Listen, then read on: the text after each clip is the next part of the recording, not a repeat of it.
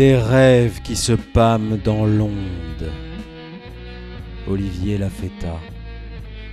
Bonjour à toutes et à tous. Bienvenue dans le monde de Julio Cortázar.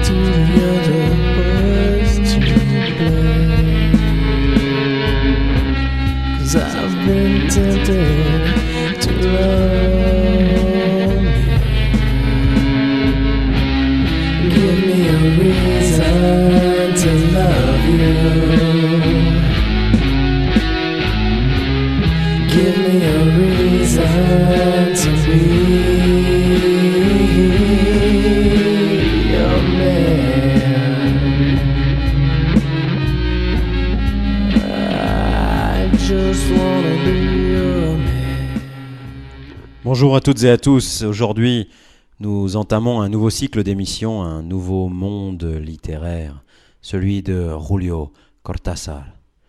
Julio Florencio Cortázar de Cotte est un écrivain argentin, auteur de romans et de nouvelles. Cortázar s'établit en France en 1951, où il sera d'ailleurs naturalisé français en 81 par le président François Mitterrand. Cortázar a souvent été comparé à son compatriote Jorge Luis Borges, dont nous avons évoqué quatre nouvelles lors des quatre premières émissions des rêves qui se pâment dans l'onde. Dans le parallèle entre les deux hommes, nous pouvons notamment retenir cette incursion permanente du fantastique dans le réel. Néanmoins, l'approche de Cortázar, peut-être moins érudite de la littérature, est en tout cas beaucoup plus ludique. En effet, à la lecture de Cortázar, on ressent un sentiment de bien-être, de légèreté, tout au moins jusqu'à ce que l'auteur y injecte avec une force profonde et, enlaçante les éléments dramatiques. On se sent alors plongé dans un monde qui nous échappe, jusqu'au jusqu'au dénouement qui vient nous percuter avec une sorte d'évidence universelle. Le mais oui, bien sûr.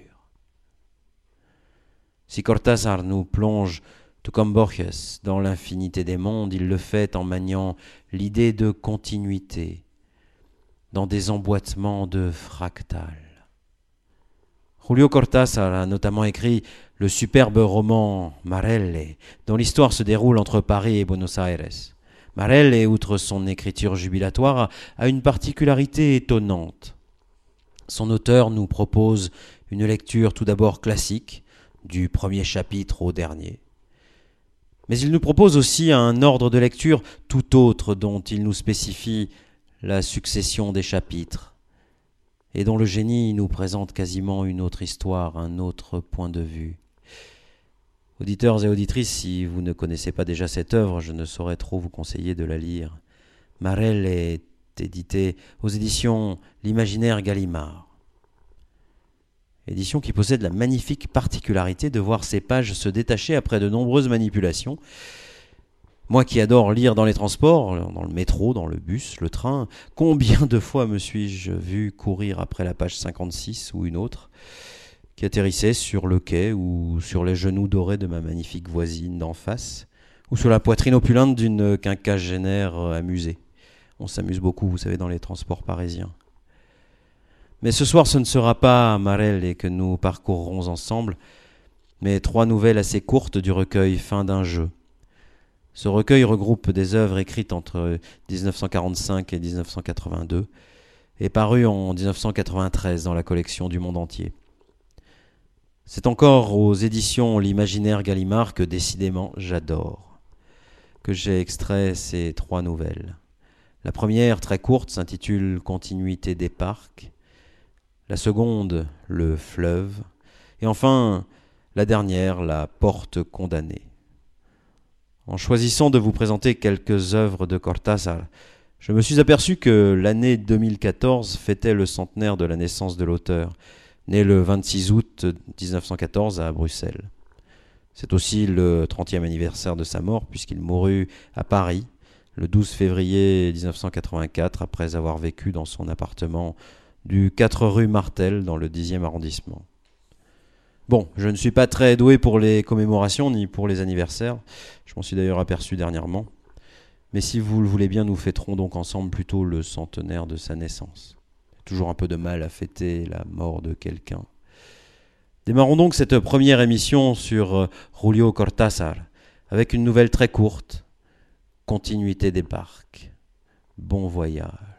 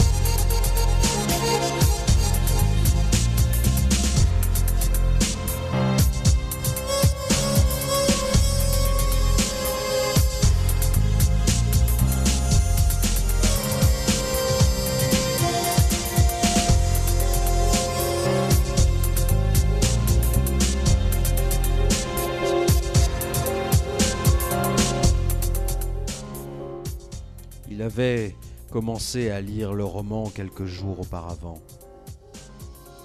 Il abandonna à cause d'affaires urgentes et l'ouvrit de nouveau dans le train en retournant à sa propriété. Il se laissait lentement intéresser par l'intrigue et le caractère des personnages. Ce soir-là, après avoir écrit une lettre à son fondé de pouvoir et discuté avec l'intendant une question de métayage, il reprit sa lecture dans la tranquillité du studio, d'où la vue s'étendait sur le parc planté de chênes.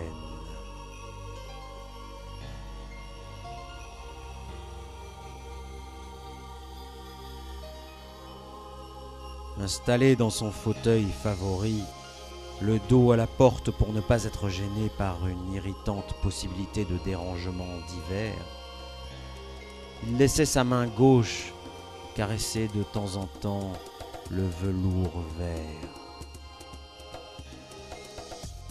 Il se mit à lire les derniers chapitres. Sa mémoire retenait sans effort les noms et l'apparence des héros.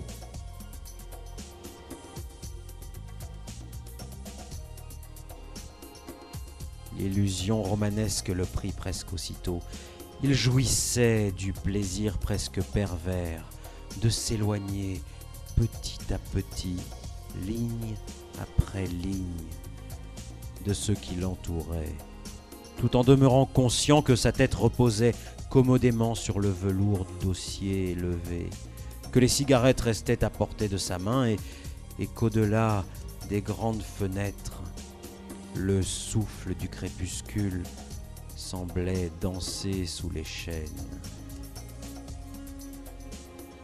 Phrase après phrase, absorbé par la sordide alternative où se débattaient les protagonistes, il se laissait prendre aux images qui s'organisaient et acquéraient progressivement couleur et vie.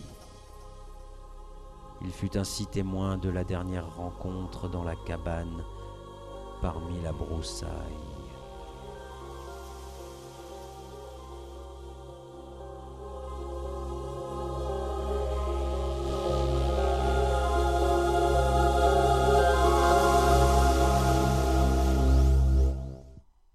La femme entra la première, méfiante. Puis vint l'homme, le visage griffé par les épines d'une branche. Admirablement, elle étanchait de ses baisers le sang des égratignures. Lui, lui se dérobait aux caresses. Il n'était pas venu pour répéter le cérémonial d'une passion clandestine, protégée par un monde de feuilles sèches et de sentiers furtifs. Le poignard devenait tiède au contact de sa poitrine. Dessous, au rythme du cœur, battait la liberté convoitée. Un dialogue haletant se déroulait au long des pages, comme un fleuve de reptiles, et l'on sentait que tout était décidé depuis toujours. Jusqu'à ces caresses qui enveloppaient le corps de l'amant comme pour le retenir et le dissuader, dessinaient abominablement les contours de l'autre corps qu'il était nécessaire d'abattre. Rien n'avait, rien n'avait été oublié. Alibi, hasard, erreur possible. À partir de cette heure, chaque instant avait son usage minutieusement calculé. La double et implacable répétition était à peine interrompue, le temps qu'une main frôle une joue. Il, commen- il commençait à faire nuit.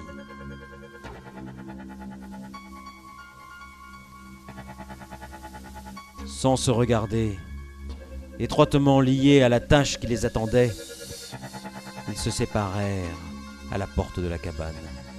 Elle devait suivre le sentier qui allait vers le nord. Sur le sentier opposé, il se retourna un instant pour la voir courir, les cheveux dénoués. À son tour, il se mit à courir, se courbant sous les arbres et les haies.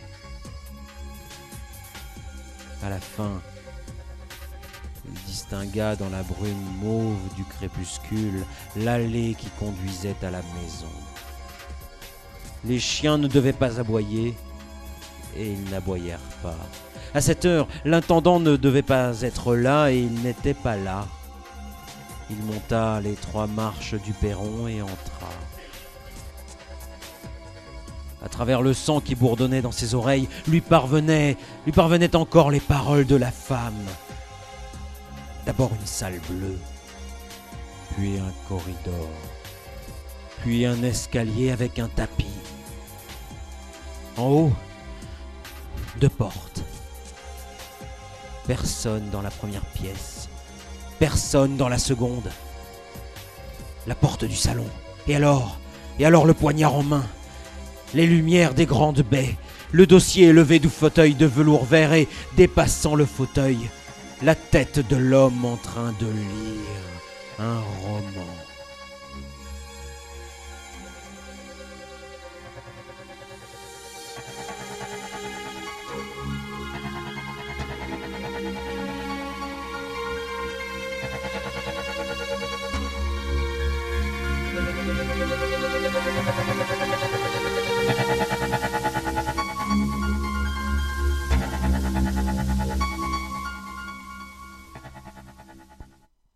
Voilà, c'était la première nouvelle de ce soir intitulée Continuité des parcs. Les morceaux qui l'accompagnaient sont l'œuvre du groupe Afro Dreams. Ils s'intitulent Le bandoneon de sonographe et Trip Inspiration.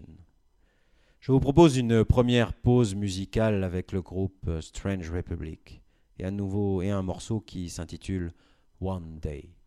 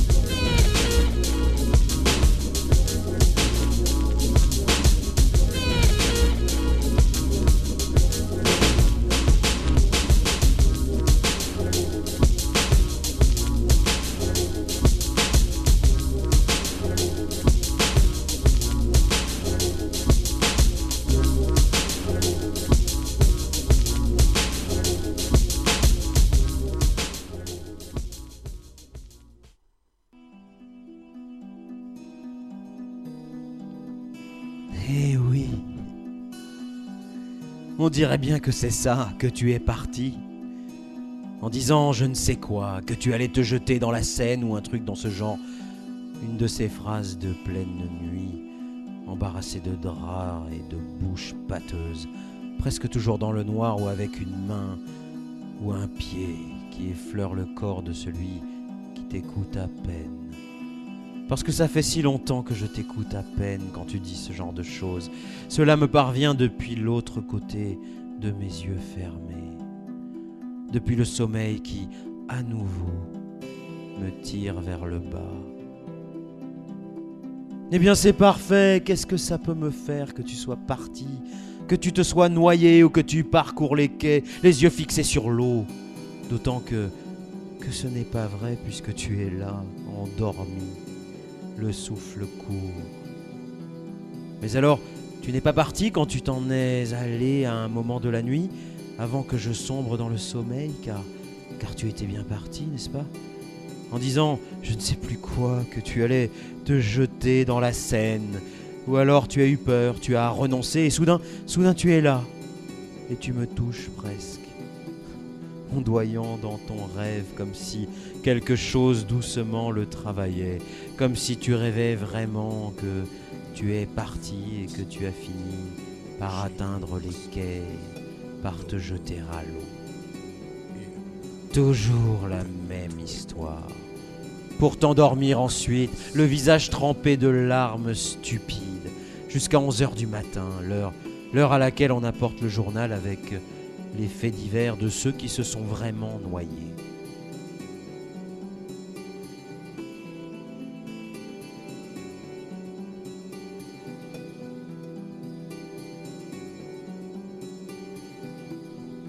Fais rire, ma pauvre.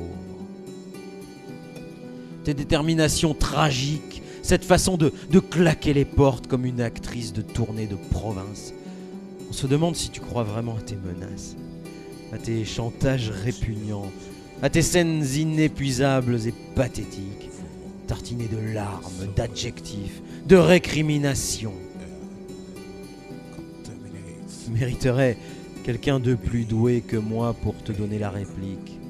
On verrait alors se dresser le couple parfait, la puanteur exquise de l'homme et de la femme qui se déchirent, qui se déchirent en, se regardant dans les yeux pour pour gagner quelques sursis précaires, pour survivre un moment encore, pour recommencer et chercher inépuisablement leur vérité de terrain vague et de fond de casserole.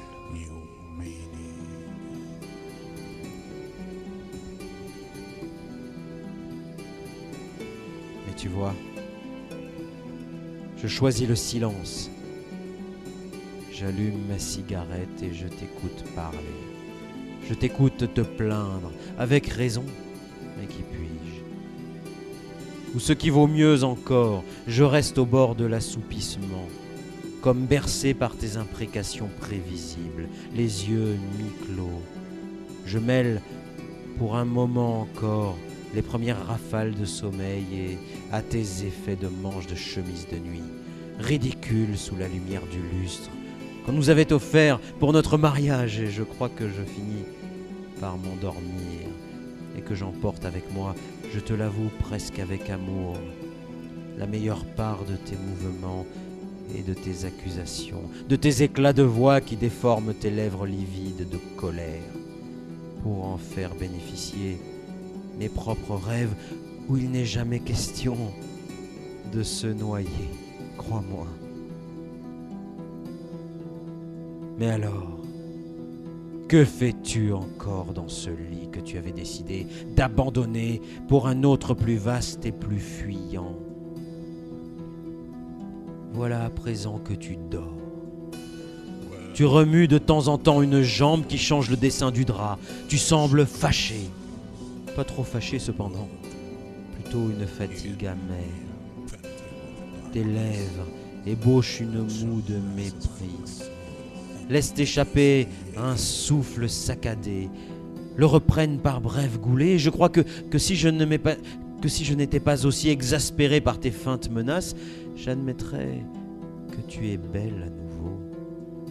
comme si le sommeil te déposait plus près de moi, où le désir est toujours possible et, même la réconciliation ou, ou un nouveau sursis, quelque chose de moins trouble que cette aube où commencent à rouler les premières voitures et où les coques abominablement dévoilent leur atroce esclavage.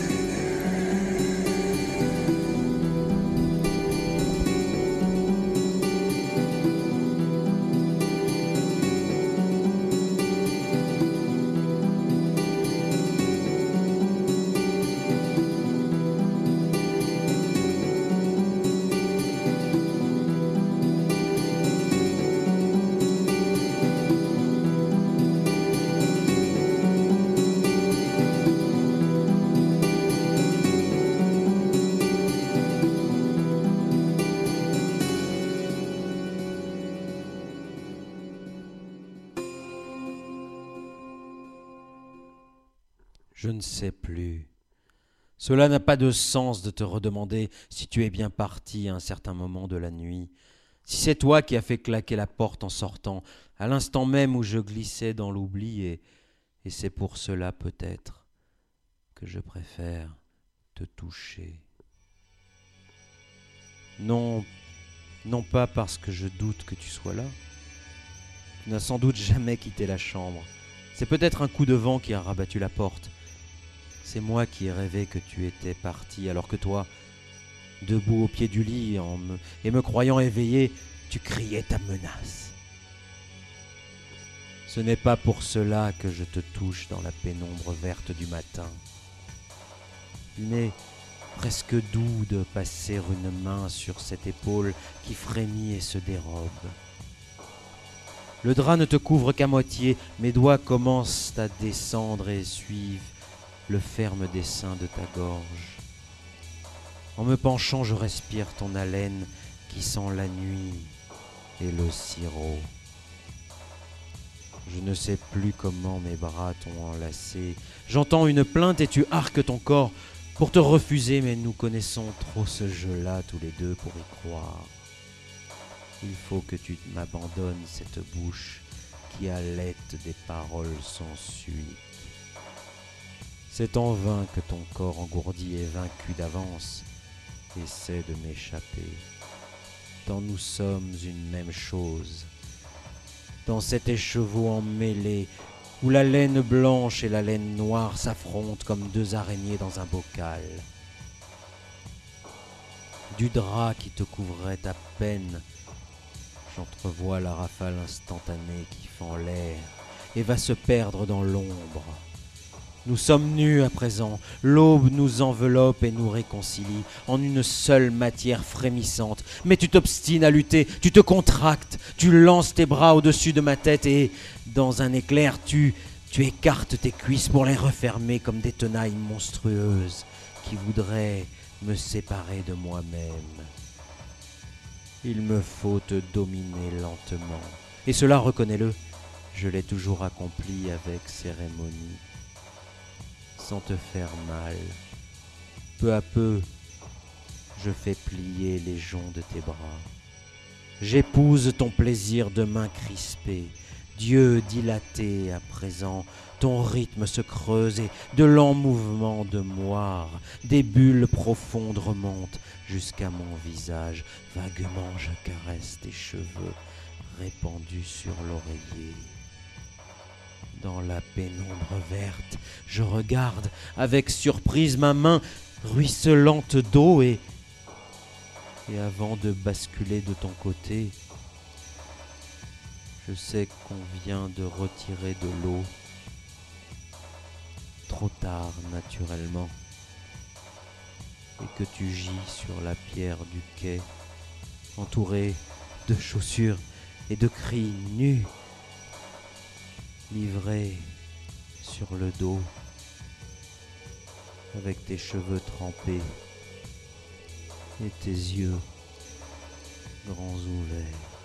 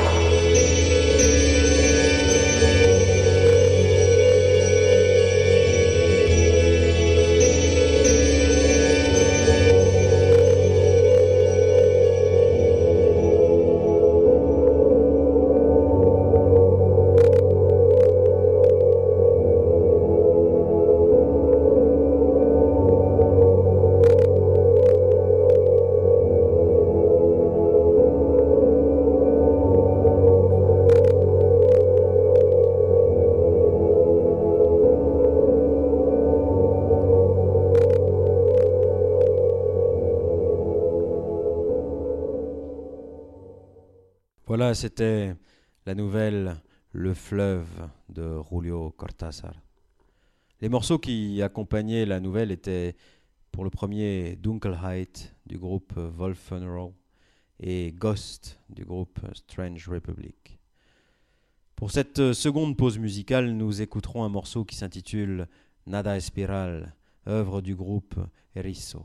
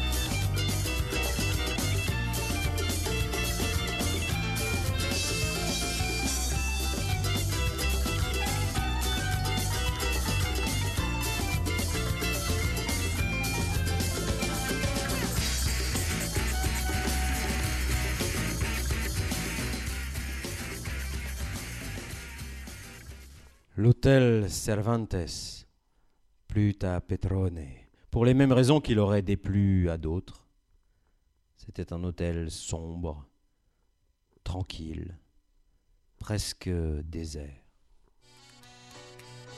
Une personne rencontrée sur le vapeur de service pendant la traversée du fleuve le lui avait recommandé parce qu'il était dans le quartier central de Montevideo.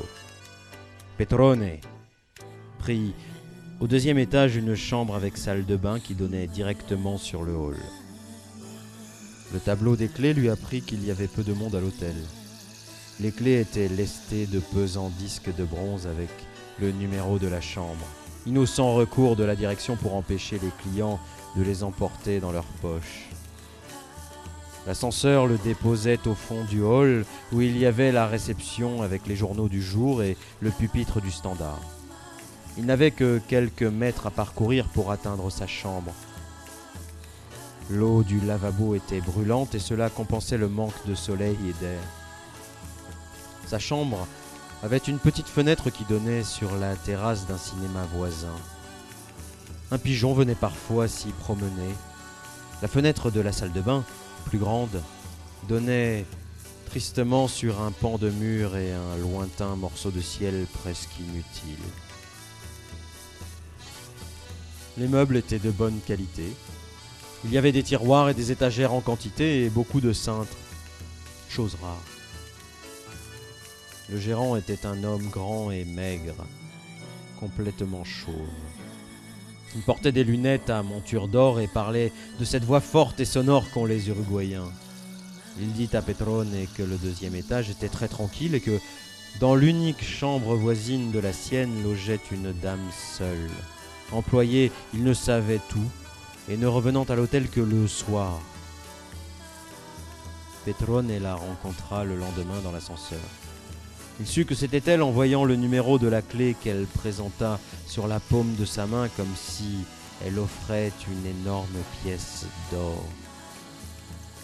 Le portier prit la clé et celle de Petrone pour les suspendre au tableau, puis échangea quelques propos avec la femme au sujet de lettres. Petrone eut le temps de voir qu'elle était encore jeune, insignifiante et qu'elle s'habillait mal, comme toutes les Uruguayennes.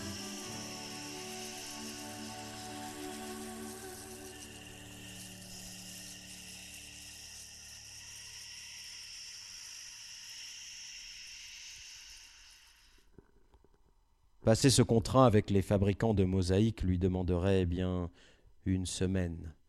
L'après-midi, il rangea ses vêtements dans l'armoire, disposa ses papiers sur la table et, après avoir pris un bain, il alla faire un tour dans le centre en attendant l'heure d'aller à son rendez-vous d'affaires. La soirée se passa en conversation coupée par l'apéritif à Pochitos et un dîner chez le principal associé. Il était plus d'une heure quand on le déposa à son hôtel. Fatigué, il se coucha vite et s'endormit aussitôt. Il était presque neuf heures quand il se réveilla, et pendant ces premiers instants où collent, encore à nous les restes de la nuit et des rêves, il lui revint en mémoire qu'il avait été dérangé dans son sommeil par les pleurs d'un enfant. Avant de sortir, il bavarda un moment avec l'employé de la réception qui avait un accent allemand. Tout en le questionnant sur les lignes d'autobus et le nom des rues, il regardait distraitement le grand hall où donnait tout au fond la porte de sa chambre et celle de la femme seule. Entre les deux portes, une console soutenait une désastreuse réplique de la Vénus de Milo. Une autre porte sur le mur latéral ouvrait sur un petit salon avec les immanquables fauteuils de revue. Lorsque Petrone et, l'employé se taisaient, le silence semblait se coaguler, tomber comme une cendre sur les meubles et sur le carrelage. Le bruit de l'ascenseur devenait presque assourdissant, de même que celui d'une allumette frottée ou des pages tournées d'un journal. Les réunions prirent fin à la tombée de la nuit et Petrone fit un tour rue du 18 juillet avant de dîner dans une des cafétérias de la place de l'Indépendance. Tout se passait bien et il pourrait peut-être rentrer à Buenos Aires plus tôt que prévu. Il acheta un journal argentin, un paquet de cigarettes brunes et revint lentement à pied à son hôtel. Au cinéma d'à côté, on donnait deux films qu'il avait déjà vus et, de toute façon, il n'avait pas. Il n'avait envie d'aller nulle part. Le gérant lui dit bonsoir au passage et lui demanda s'il avait assez de couverture. Ils bavardèrent un moment en fumant une cigarette, puis se séparèrent. Avant de se coucher, Petrone mit en ordre les papiers qu'il avait utilisés dans la journée et parcourut son journal sans grand intérêt. Le silence de l'hôtel était presque excessif, et le bruit des rares tramways qui descendaient la rue Soriano ne l'interrompait que pour mieux le laisser retomber. Sans être inquiet, il se sentait un peu nerveux. Il jeta le journal à la corbeille et se déshabilla tout en se regardant distraitement dans la glace de l'armoire. C'était une vieille armoire placée devant une porte qui communiquait avec la chambre voisine. Petrone fut surpris de découvrir cette porte qu'il n'avait pas remarquée le premier jour. Il avait cru au début qu'il était dans un immeuble conçu pour être un hôtel, mais il s'apercevait à présent que, comme beaucoup d'hôtels modestes, celui-là avait été installé dans une vieille maison familiale.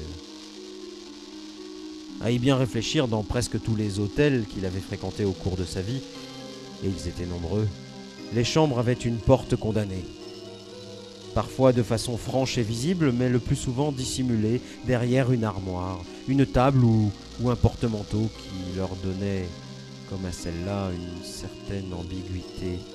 Le désir honteux de se faire oublier, comme, comme une femme qui croit se cacher en mettant ses mains sur son ventre ou sur ses seins. Quoi qu'il en soit, la porte était là, dépassant du haut de l'armoire, Autrefois, les gens avaient dû entrer et sortir par elle, la faisant claquer, l'entrebâillant, lui communiquant une vie qui était encore présente dans son bois, si différente du mur.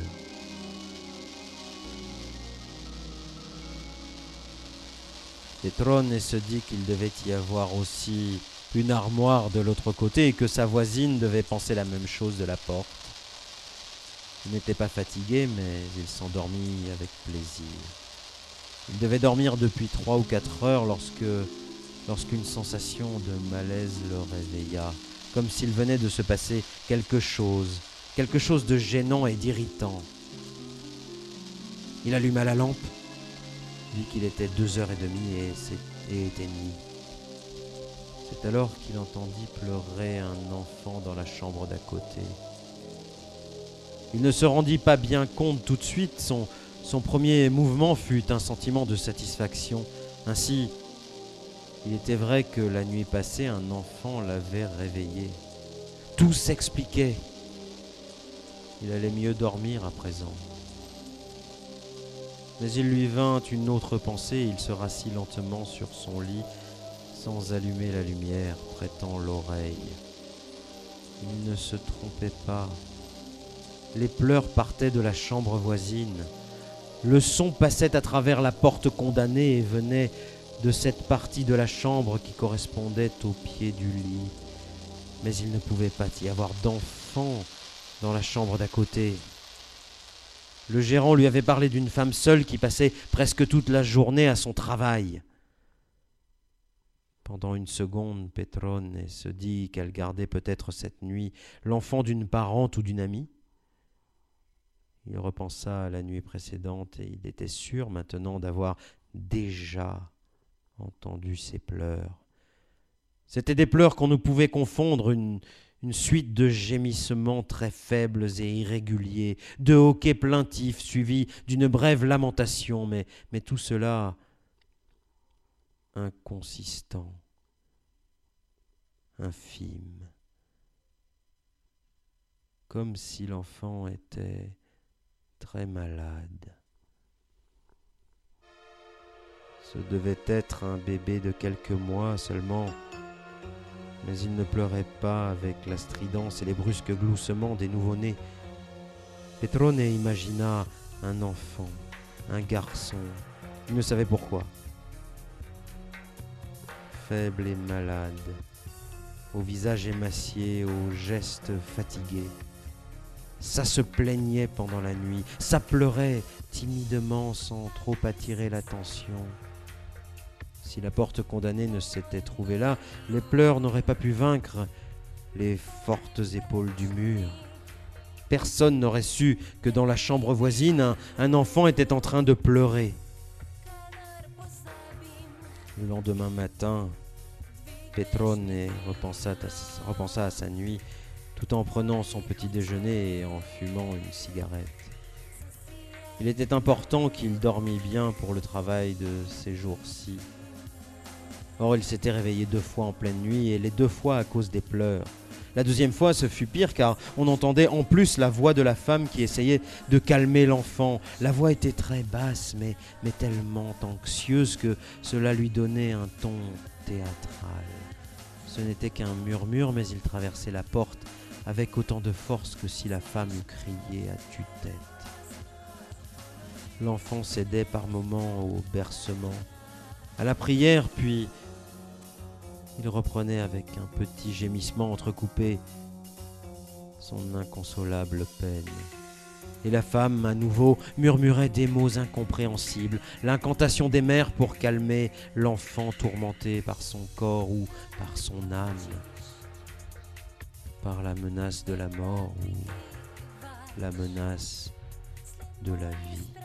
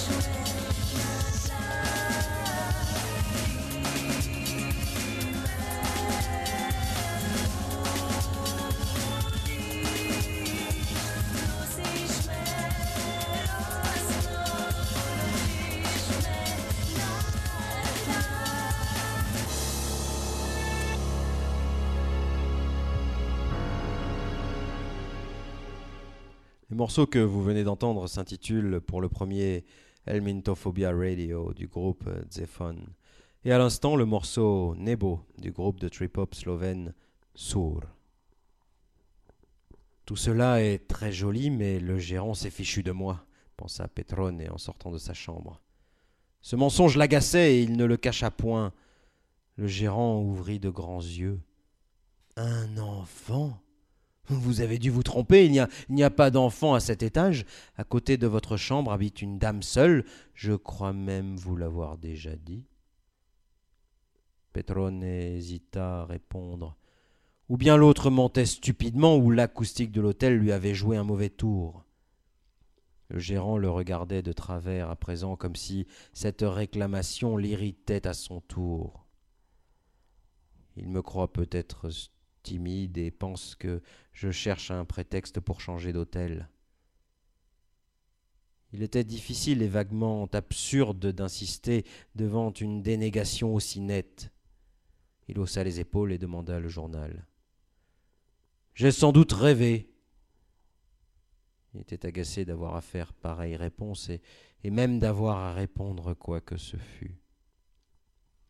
Le cabaret était mortellement ennuyeux et les deux amphitryon de Petrone semblaient partager son peu d'enthousiasme. Aussi fut-il facile à Petrone d'alléguer la fatigue de la journée et de se faire reconduire à l'hôtel. Il fut décidé qu'on signerait les contrats le lendemain après-midi. L'affaire était pratiquement conclue. Le silence dans le hall de l'hôtel était si grand que Petrone se surprit à marcher sur la pointe des pieds. On lui avait laissé un journal du soir sur sa table de nuit. Il y avait aussi une lettre de Buenos Aires. Il reconnut l'écriture de sa femme. Avant de se coucher, il examina l'armoire et la partie de la porte qui dépassait au-dessus. Peut-être, s'il déposait ses deux valises sur l'armoire, cela amortirait-il le bruit? Comme toujours à cette heure-là, on n'entendait rien, l'hôtel dormait. Les choses et les gens dormaient. Mais Petrone, de mauvaise humeur, se mit à penser qu'il en allait tout autrement, que tout était éveillé au contraire, éveillé et aux aguets, au milieu du silence. Son angoisse inavouée devait se communiquer à la maison, aux gens de la maison, leur prêtant une volonté de vigilance sournoise. Bêtise que tout cela. Il ne prit pas cependant la chose au tragique quand les pleurs de l'enfant le tirèrent de son sommeil vers trois heures du matin. Il s'assit sur son lit et se demanda si le mieux ne serait pas d'appeler le veilleur de nuit pour lui faire constater qu'il était impossible de dormir dans cette chambre. L'enfant pleurait si faiblement que par moments on ne l'entendait plus, mais Petrone sentait que les pleurs étaient toujours là, qu'ils ne cessaient pas et qu'ils allaient bientôt redoubler. Il s'écoulait dix ou vingt, vingt interminables secondes et à nouveau un hoquet léger, une plainte à peine perceptible qui se prolongeait doucement puis se brisait en pleurs véritables. Il se demanda en allumant une cigarette s'il n'allait pas frapper quelques coups discrets au mur pour que la femme fît taire l'enfant, mais, à peine les eut-il imaginés tous les deux, la femme et l'enfant, qu'il s'aperçut qu'il ne croyait pas en eux, qu'il ne croyait pas absurdement que le gérant lui eût menti. On entendait maintenant la voix de la femme qui consolait l'enfant sur un ton pressant, mais si discret, et qui couvrait complètement ses pleurs. La femme était en train de bercer l'enfant, de le consoler, et Petrone l'imaginait assise au pied du lit, tenant l'enfant dans ses bras ou balançant son berceau. Mais quelque effort qu'il fit, il n'arrivait pas à imaginer l'enfant, comme si l'affirmation de l'hôtelier était plus vraie que cette réalité qu'il écoutait. Petit à petit, à mesure que passait le temps et qu'alternaient les faibles gémissements avec les murmures de consolation, Petrone finit par se demander si tout cela n'était pas une farce, un jeu ridicule et monstrueux qu'il ne parvenait pas à expliquer. Il pensa à de vieux récits de femmes sans enfants, organisant en secret un culte de poupées, une maternité inventée en cachette, mille fois pire que de gâter un chien, un chat ou des neveux. La femme imitait les pleurs de l'enfant refusé, berçant l'air entre ses mains vides, le visage peut-être mouillé de larmes, car les pleurs qu'elle imitait étaient aussi ses pleurs à elle, sa grotesque douleur dans la solitude d'une chambre d'hôtel, protégée par l'aube et l'indifférence. Incapable de se rendormir, il alluma la lampe de chevet et se demanda ce qu'il allait faire. Il était d'une humeur massacrante et comme envenimé par cette atmosphère où tout soudain lui paraissait truqué, faux, creux. Le silence, les pleurs, la berceuse. Seule chose réelle de cette heure entre jour et nuit et, qui pourtant le trompait de tous leurs mensonges insupportables. Frapper au mur lui paraissait trop peu. Il n'était pas complètement éveillé, bien qu'il lui, bien qu'il lui ait été possible, impossible de se rendormir, sans savoir comment.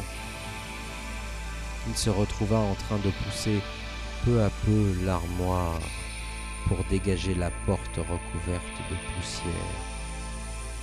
En pyjama et, et pieds nus, il s'y colla comme un mille pattes en approchant sa bouche des planches. Il se mit à imiter une voix de fossé imperceptible, le, gémis- le gémissement qui venait de l'autre côté. Il monta d'un ton, gémit, sanglota. De l'autre côté, il se fit un grand silence qui allait durer toute la nuit, mais auparavant Petrone avait pu entendre la femme courir à travers la chambre avec un claquement de pantoufles, poussant un cri bref, le début d'un hurlement qui se coupa net comme une corde trop tendue. Il était plus de dix heures lorsqu'il passa devant la réception. Dans un demi-sommeil, vers huit heures, il avait entendu la voix du garçon d'étage et, et celle d'une femme. Quelqu'un avait marché dans la chambre d'à côté, traînant des choses. Il vit une malle et deux grandes valises près de l'ascenseur. Petrone trouva au gérant l'air un peu dérouté. Vous avez bien dormi cette nuit? lui demanda-t-il sur un ton professionnel qui cachait mal l'indifférence. Petrone haussa les épaules, il ne voulait pas revenir là-dessus puisqu'il ne lui restait plus qu'une nuit à passer à l'hôtel. De toute façon, vous serez plus tranquille à présent, dit le gérant en regardant les valises. La dame nous quitte à midi. Il attendait un commentaire. Petrone l'encouragea d'un coup d'œil. Il y avait longtemps qu'elle était là et elle s'en va comme ça tout d'un coup. On ne peut savoir avec les femmes. Non, en effet, répondit Petrone. Dans la rue, il se sentit pris de nausées, de nausées qui n'étaient pas physiques. Il avala un café sans sucre et se mit à ruminer cette histoire, oubliant ses affaires, indifférent au soleil splendide. C'était sa faute si cette femme quittait l'hôtel folle de peur, de honte ou de rage. Il y avait longtemps qu'elle était là. C'était une malade peut-être, mais, mais inoffensive. Ce n'était pas elle, mais lui qui eût dû quitter l'hôtel. Il était de son devoir de lui parler, de, s'excuser et de lui demander de rester en lui jurant une entière discrétion. Il revint vers l'hôtel et à mi-chemin s'arrêta. Il avait peur de faire un faux pas, peur que la femme n'ait une réaction imprévue. Et puis, il était déjà l'heure de son rendez-vous et il ne voulait pas faire attendre ses deux associés. Qu'elle aille se faire fiche Ce n'était qu'une hystérique. Elle trouverait bien un autre hôtel où soigner son fils imaginaire. Mais le soir, il se sentit mal à l'aise de nouveau et, et le silence de la chambre lui parut plus lourd encore. En entrant dans l'hôtel, il n'avait pu s'empêcher de regarder le tableau des clés où manquait déjà celle de la chambre voisine. Il échangea quelques mots avec le gardien de service qui attendait en bâillant le moment de s'en aller et regagna sa chambre sans grand espoir de pouvoir dormir. Il avait les journaux du soir et un roman policier. Il occupa le temps en faisant ses valises et en mettant de l'ordre dans ses papiers. Il faisait chaud et, et il ouvrit à deux battants la petite fenêtre. Le lit était parfaitement fait, mais il le trouva dur et incommode. Il avait enfin tout le silence nécessaire pour dormir à point fermé, et ce silence lui pesait. Il se tournait et se retournait dans son lit comme vaincu par le silence qu'il avait obtenu par ruse et qu'on lui retournait entier en vengeur. Il pensa ironiquement qu'il regrettait les pleurs de l'enfant, ce calme parfait ne lui suffisait pas pour dormir, et moins encore pour rester réveillé. Il regrettait les pleurs de l'enfant et, et quand il les entendit, beaucoup plus tard, faible mais reconnaissable entre mille, à travers la porte condamnée, il sut, au-delà de la peur, au-delà de la fuite en pleine nuit, que tout était bien ainsi et que la femme n'avait pas menti, qu'elle ne s'était pas menti en berçant l'enfant, en voulant que l'enfant se taise pour qu'il puisse, eux, dormir. Voilà, nous sommes au terme de cette émission consacrée à Julio Cortázar et à ses trois nouvelles du recueil Fin d'un jeu. Je tiens à remercier Michael Cormier pour la régie son et Fréquence Orange pour son accueil. Je tiens à faire une dédicace personnelle à une amie, Caroline Luchin, que je connais depuis plus de 20 ans puisque nous nous sommes rencontrés lorsque nous étions étudiants tous deux à Toulouse et qui m'a donné l'idée de réaliser une émission sur Cortázar, m'indiquant ses superbes nouvelles. Caroline, donc, je t'embrasse et je te dédie ce morceau de Strange Republic intitulé Dust. Auditeurs, auditrices, au revoir et ne soyez pas trop sages.